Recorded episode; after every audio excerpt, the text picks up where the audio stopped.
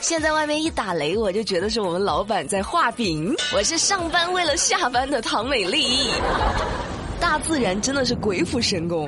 有贵州的听众就跟我讲说，八月三十号晚上他下班回家的路上下雨了，但是只有一小块天空在下雨，仿佛老天只开了一个几平方的小口子，感觉特别神奇。哦，你懂什么呀？那只是一片伤心的云罢了。你看我们经常听到说要保持运动锻炼身体，但是把自己锻炼进 ICU 的，你见过吗？最近湖南的易先生摔了一跤住院了，住院之后被诊断为重症肺炎。那经过治疗，易先生呢逐渐好转，医生就建议他卧床休息。但是易先生呢就觉得自己的状态已经很好了啊，恢复的已经差不多了。就想搞搞体育锻炼来增强体质，加快康复，便偷偷的趁医生不注意，做了七个仰卧起坐，结果因为呼吸困难被转进了 ICU 进行抢救。哎呀，易大哥呀，运动它并不是万能的药啊，还是要视身体状况量力而行，好不好？生命在于运动，可不是什么时候都适用的。伤心不是哭的理由。再说个特别离谱的事儿，我真的从来都没有这么无语过，因为一个梦把人给砍了。在徐州，一位叫做郭亮的小伙子睡午觉的时候做了个梦，在梦里他和他姐姐发生了关系。郭亮睡醒之后呢，越想越不舒服，觉得姐姐在梦里的行为很让人恶心，便产生了要砍死姐姐的想法，然后就去厨房拿着菜刀，往正在厨房做饭的二姐头上砍了过去。导致姐姐的左手的手指头都被砍断了，右胳膊也被砍伤了。那案发后，郭亮主动报警，经过法医鉴定，他姐姐的头部以及左手都属于重伤二级。大家可能会说：“哎呀，怎么能因为一个梦就对自己的亲人下手这么狠呢？会不会是有精神方面的问题？”那经过脑科医院的鉴定，郭亮并没有什么精神方面的疾病，具有完全刑事责任能力。这个故意杀人的理由就真的很离谱啊！你自己做的梦关别人什么事儿呢？那你应该把你自个儿的脑袋瓜扒下来问问呀！你就问他你为啥老梦些乱七八糟的东西？像话吗？这个？有些人的脑瓜子，你确实你不知道他咋想的。像最近北京通州交通支队的民警在外出执勤的时候，发现警队门口有一辆白色小客车的那个号码牌存在明显的异常，凑过去一看。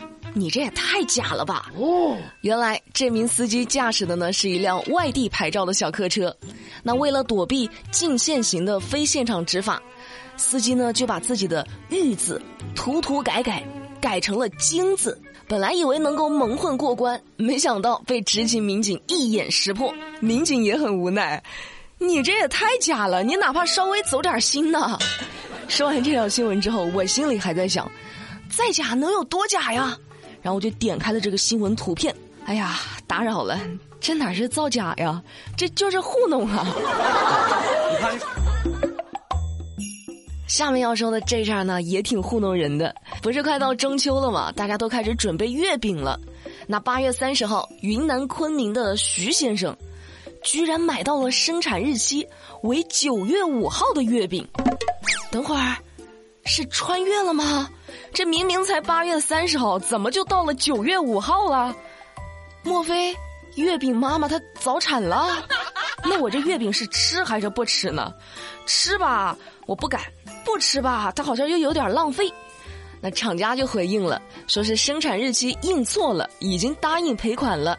那这个批次的月饼也会全部封存，不再售卖，正在接受有关部门的调查和罚款处理。哎呀，这类新闻都已经不是第一次了，年年有厂家这么干，年年都有挨罚的，就是不长记性是咋回事儿呢？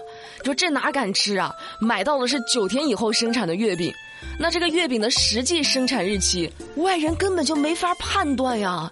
你把去年的月饼拆了，换个包装都有可能啊。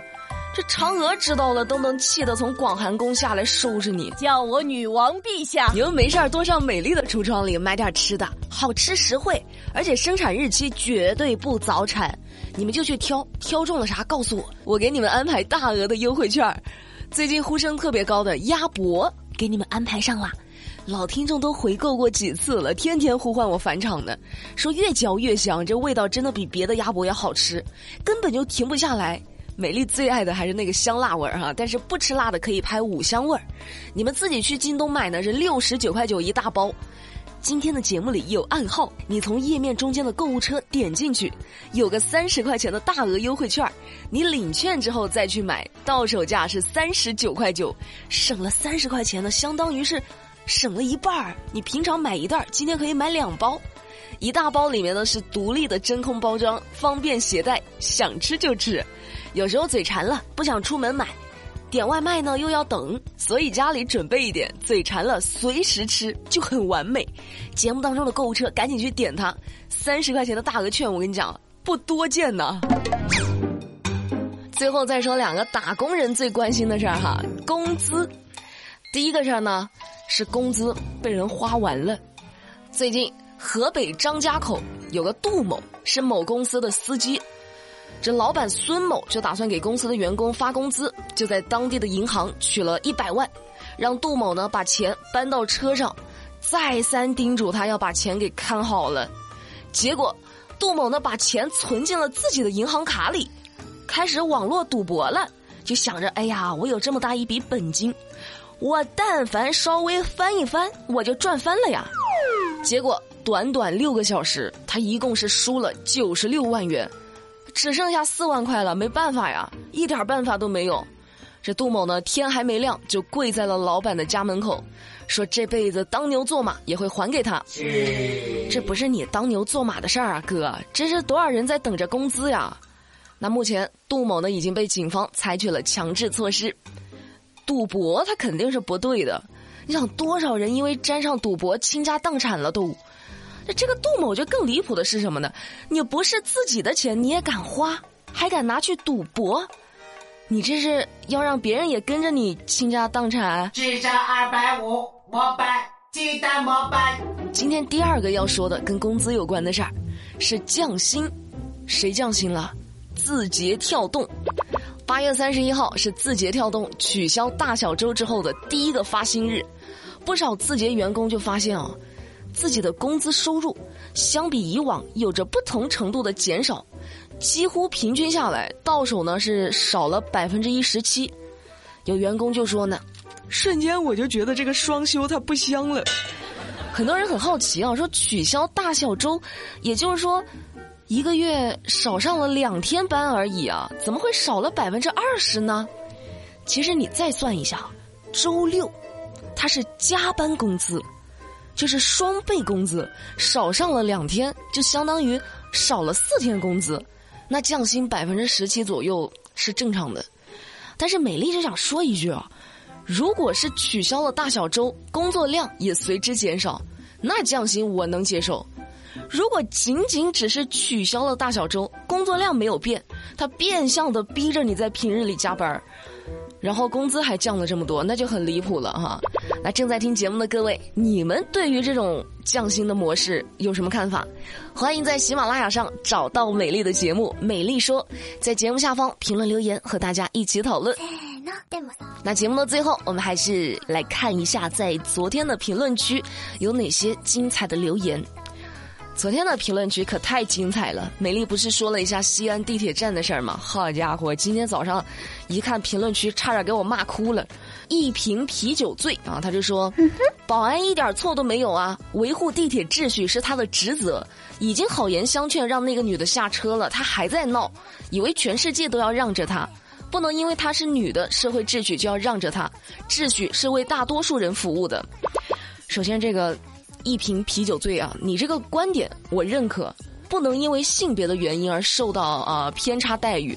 秩序是为大多数人服务的，这个我都认可。但是，怎么女乘客就被你给定罪了呢？她是犯了有多天大的罪呢？就算是犯了天大的罪，公众场合被扒掉衣服，她是不是合法合规的呢？就算女乘客真的撒泼打滚啊，辱骂其他乘客，那保安真的有权利这么去？侮辱人家吗？哪怕你多喊几个人啊，两个抬手，两个抬脚，给他抬下来，是不是也能留给对方一些体面呢？女孩是有错，我昨天在节目里也没有否认，但是保安真的就一点错也没有吗？还有一位叫做米洛小豆的听众，他给我留言说：“美丽姐姐，粉了你好几年了，第一次质疑你，我严重支持西安地铁安全员的行为，危害他人安全就要强制执行，年轻的泼妇就不是泼妇啦，年长的坏蛋就不是坏蛋了，为什么小姑娘你就无限同情？”如果他是个大叔被拉扯，你会不会立场大翻转？忽然感觉美丽的智商也变低了。唉，我都累了，我不知道咋解释啊。你不要跟我偷换概念，搞什么性别对立？不是小姑娘发生这种事，我就无限同情；如果是一个男生发生这种事情，在大庭广众之下被人扒光了衣服，我也会表示同情，我也会觉得他特别的委屈，他不容易。所以，请不要给我安上这种啊性别对立的这种罪名，我没有这个意思，你别乱说。那最后关于这件事儿，美丽不想再多解释了。我跟大家一样，都在关注这件事儿的后续，都在等官方的通报和警方的一个处理。最后，美丽再说一句话：勿以正义之名，施以暴力之举。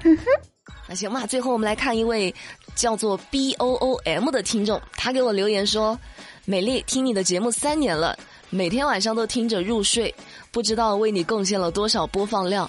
想跟你说一件事，今天我突然急性阑尾炎，明天就要动手术了，祝福我吧，祝福你，祝你早日康复，回来听美丽说。那今天的节目，美丽就跟你们说到这啦。了解更多资讯，参与话题互动，新浪微博、抖音、喜马拉雅都可以去搜索关注马栏山广播站，就能够找到我啦。我们明天不听不散，拜拜。I love you.